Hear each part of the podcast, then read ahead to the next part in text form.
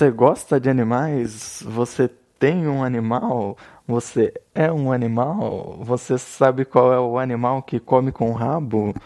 Você freia para animais e animais é o tema do segundo dia nublado. E eu trouxe o Henrique e a Miriam para falar um pouquinho sobre esse tema.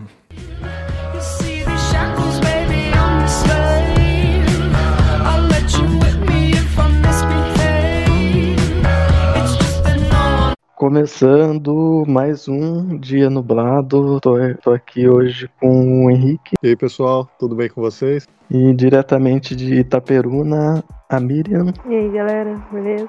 Então, o tema de hoje é animais, porque eu vi uma vez um adesivo num carro escrito Eu freio para animais. Daí eu fiquei pensando, por que, que tem esse adesivo? Não é todo mundo que devia frear para animais? Não, como assim tem que ter um adesivo para isso? Então, essa é uma questão que eu nunca tinha parado para pensar, até porque eu não dirijo, então não é uma realidade minha. Só que agora, né, você falando, me veio à cabeça é, a relação que isso pode ter com a problemática do racismo, né? Então, é, parece uma coisa óbvia, tanto frear para animais quanto você não ser racista. Só que, infelizmente, apesar de ser óbvio, apesar de ser o melhor, não é a maior, quer dizer, não é todo mundo que segue, né? Não é todo mundo que faz a, a coisa que tem que ser feita. Então, esse tipo de placa, de placa não, de adesivo, apesar de reforçar uma coisa que deveria ser, eu acho que em certa medida é importante porque faz eh, as pessoas estarem falando sobre o assunto e faz a gente influenciar essas pessoas que acabam fazendo o errado, né? Como o caso foi falado, é meio óbvio, né? Você tem que frear para um animal. É a mesma coisa que você tem que frear para um humano, uma criança, enfim, qualquer pessoa que estiver atravessando. Mas pesquisando um pouco mais sobre o assunto, você vai perceber que essa campanha entrou em prática, se não me engano, em dezembro de 2019 e foi pela ONG Quatro Patinhas, se não me engano. E eles quiseram abordar esse assunto pelo simples fato também, igual, tipo, às vezes as pessoas não têm consciência, por exemplo. Eu já presenciei, já estive presente no carro na hora com outras pessoas e já presenciei esses momentos. E o animal tá na estrada, a pessoa vai lá, tipo, aumenta o farol e buzina, e o animal não sai, tá desorientado, e o cara quer jogar o carro para cima para o animal sair. E uma das coisas que eles abordam nesse assunto, né, é o simples fato também de conscientizar as pessoas. Quanto mais você aumentar o farol, mais o animal não vai enxergar. É assim como a gente, se jogar um farol alto, a gente vai ficar desorientado, assim, sem conseguir enxergar direito. E a buzina também vai assustar, pode ser que ele pare e fique assustado né, no meio da pista né? Que é o fato também das pessoas não terem paciência e querer jogar o carro para cima e atropela o animal e às vezes não socorre. Apesar de ser óbvio, né? E outra coisa também que eles abordam é quem usa esses adesivos fica meio claro, tipo assim, para pessoa que está atrás, por exemplo, do carro e vê que a pessoa tem esse adesivo, manter uma certa distância, porque se um animal entrar na pista correndo e ele precisar dar uma freada brusca, entendeu? Essa pessoa não uhum. esteja colada atrás desse carro. Eu acho, Sim. assim, muito importante essa conscientização também, que as pessoas às vezes não pensam nisso. Andam colado, aumenta o farol, buzina, né? eu achei importante essa campanha. É como se fosse um alerta, né? Fala assim, ó, é, não fica colado muito aqui não, porque eu freio para animal. Então, se isso, der algum, isso. se der ruim, já tá avisado já. Mas isso também é... tá de certa forma relacionado à questão de frear para animal e tal, de, que nem todo mundo freia, que é, até hoje em dia tem pessoas que não conseguem enxergar o valor na vida animal. Ou seja, não, aí não, não, compete essa discussão se vale menos, se vale mais do que a vida humana, mas enxergar uhum. mesmo é, os animais como sendo objetos que o ser humano pode explorar, pode destruir, degradar, sem nenhum tipo de responsabilidade em cima daquilo, né? Então, de certa forma, isso reflete como o homem ele lida com a natureza, com os animais como um todo. É verdade. Aquele livro lá, Revolução dos Bichos, né? Fala disso. Né? O, o Revolução dos Bichos, na verdade, é um, uma obra do George Orwell em que ele faz uma metáfora com os animais. Então, a metáfora que ele faz é da Revolução Russa, de 1917, se eu não me engano, né? Em que ele pega todos os personagens ali que participaram dessa revolução e ele coloca como se fosse em uma granja ali com os animais. Então, é, os revolucionários ele coloca como porcos, a classe trabalhadora ele coloca como cavalos, dias a, a imprensa ele coloca como corvo. Então você pode interpretar por essa ótica de uma obra que está requerendo direitos dos animais, só que isso eu acho que é colocar um pouco demais na, na boca do autor. O autor queria mesmo falar sobre os perigos de você deixar ali uma revolução totalmente do povo tomar conta, apesar do, do autor ser um socialista. Só que ele era um socialista crítico da Revolução Russa, do stalinismo e da União Soviética de maneira geral. Ah, então não é igual tipo quando faz uma fábula que coloca os animais como é, seres humanos, daí fala, ah, na verdade o, a raposa lá era um, um cara e o, e o coelho era outro. Não é não é a mesma coisa, ou é? É, é isso mesmo. É que assim, ó, tem o porco lá que é o Bola de Neve. Bola de Neve, ele, se eu não me engano, é, na Revolução Russa, ele é o Trotsky. Tem o Napoleão. O Napoleão seria o Stalin. Tem o porco lá que é o principal, que dá o início à revolução, que é o Major. Ele seria o Stalin, e por aí vai. E a, tem outros personagens que representam classes sociais, como o, o cavalo Sansão, que ele representa é, a classe do, dos operários, se eu não me engano, o burro Sansão, né? Então cada é, animal ele, ele assume uma, uma metáfora, uma característica, dependendo da função narrativa dele, né? E, e também da.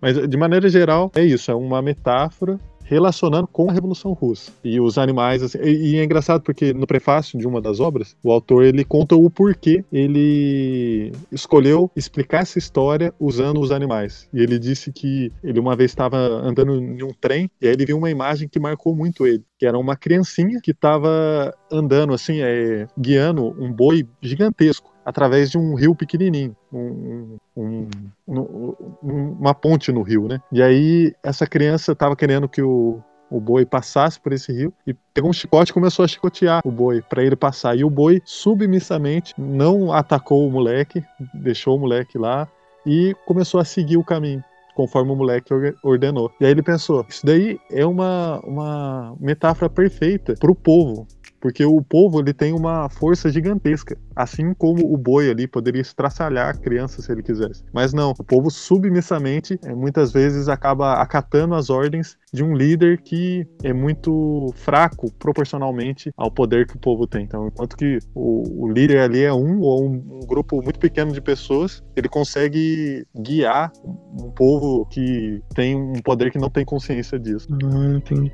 Esse comportamento, é, tipo de rebanho, você estuda sobre isso, Miriam, ou não? É, essa parte eu não, não peguei, não.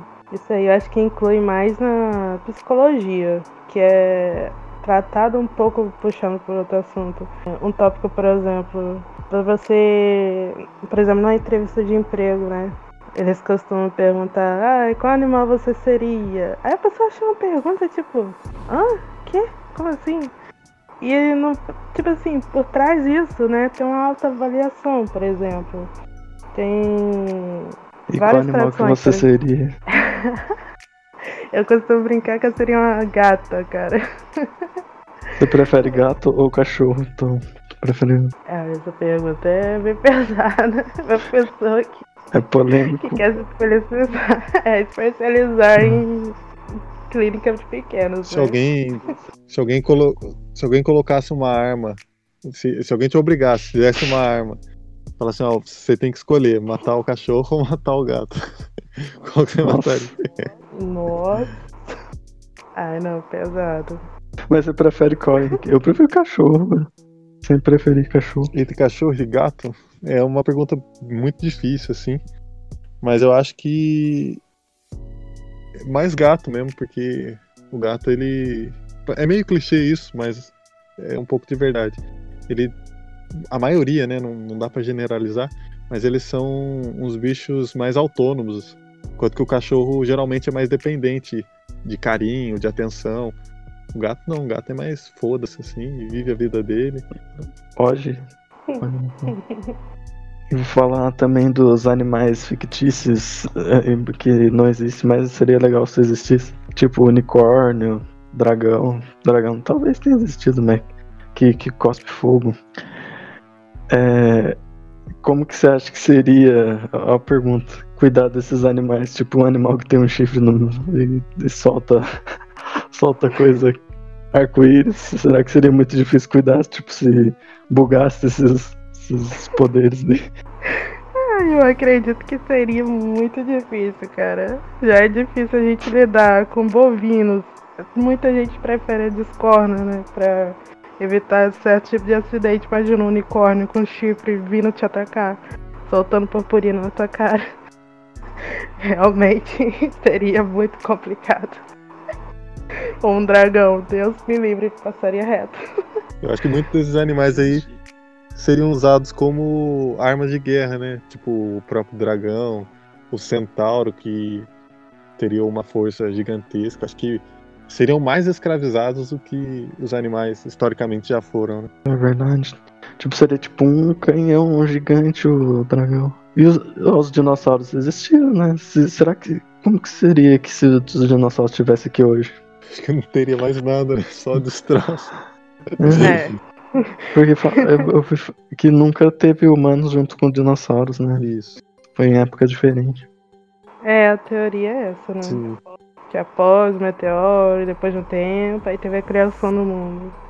Realmente eu acho que não daria pra ter essa convivência entre dinossauros e humanos. parece que foi bastante tempo depois, né? Que os seres humanos surgiram. Sim, giro foi bem depois. Não, eu ia falar que na filosofia, esse negócio de animais fictícios, como é que surge? É uma pergunta que os filósofos se fazem, né? Como é que é possível que exista uma coisa na mente do ser humano que não exista na realidade? Porque não existe unicórnio na realidade, não existe dragão na realidade, centauro. Então, como é que é possível que o ser humano consiga conceber coisas que não existem fora, né, só na mente dele e não na realidade? E aí a, a res- É, a resposta que eles chegaram é que todas as coisas que estão na mente do ser humano existem de alguma forma na realidade. E esses animais aí fictícios, eles são junção, junções de coisas que já existem. Então, por exemplo, o unicórnio. Você conhece o cavalo, você conhece o chifre, sua mente vai lá e junta o cavalo com o chifre. Mesma coisa o centauro. Você conhece o cavalo, você conhece o ser humano, você junta o cavalo com o ser humano, dá o, o centauro. Então a gente não consegue pensar em nada que não existe. Não, A gente só pensa em coisas que existem. Só coisas que você já viu, coisas que passaram pelos seus sentidos de alguma maneira. Você não consegue conceber A gente não consegue criar uma coisa do zero, Não. né? nada. Tudo já passou. Tipo, Não. formas geométricas, é, sons, cheiros, tudo. Então não, não existe, não existe criatividade, segundo os filósofos. Não é nada a ver. Não existe. A criatividade seria essas junções, essas brincadeiras com as coisas já pré-existentes, né? com a matéria-prima. É, igual, é, é tipo uma caixinha assim de. Fala, ó, você tem essas peças aqui pra você pôr na ordem que você quiser, mas é só essas peças aqui. O Lego, né? É, é o que você viu. Da hora. Mas quer passar algum recado aí hoje? Recado é freio para animais e, e acho que só. E você, menino, quer falar do costelinha hackeado? Hackearam meu cachorro, gente. Não, foi um puta de um árabe ainda que hackeou meu cachorro. Eu acho muito injusto. Freiem para animais e não hackeei contas de cachorro no Instagram. Porque é muito injusto, sabe? Demorei, consegui mil seguidores. Hackearam a conta do seu cachorro no Instagram? Hackearam. E era um árabe Caramba. ainda. Não foi a Michelle Bolsonaro, não? Maior sacanagem. Foi muita sacanagem, cara. Eu quase chorei. Então, por favor, não hackeie contas de cachorro no Instagram. É o que eu imploro. Mas então é isso. Até a próxima. Obrigado por ouvir. Obrigado vocês aí por participar. Uma honra ter vocês aqui no meu podcast. Eu que agradeço. Até a próxima. Eu que agradeço Até. também. Falou. Tchau. Tchau. Falou.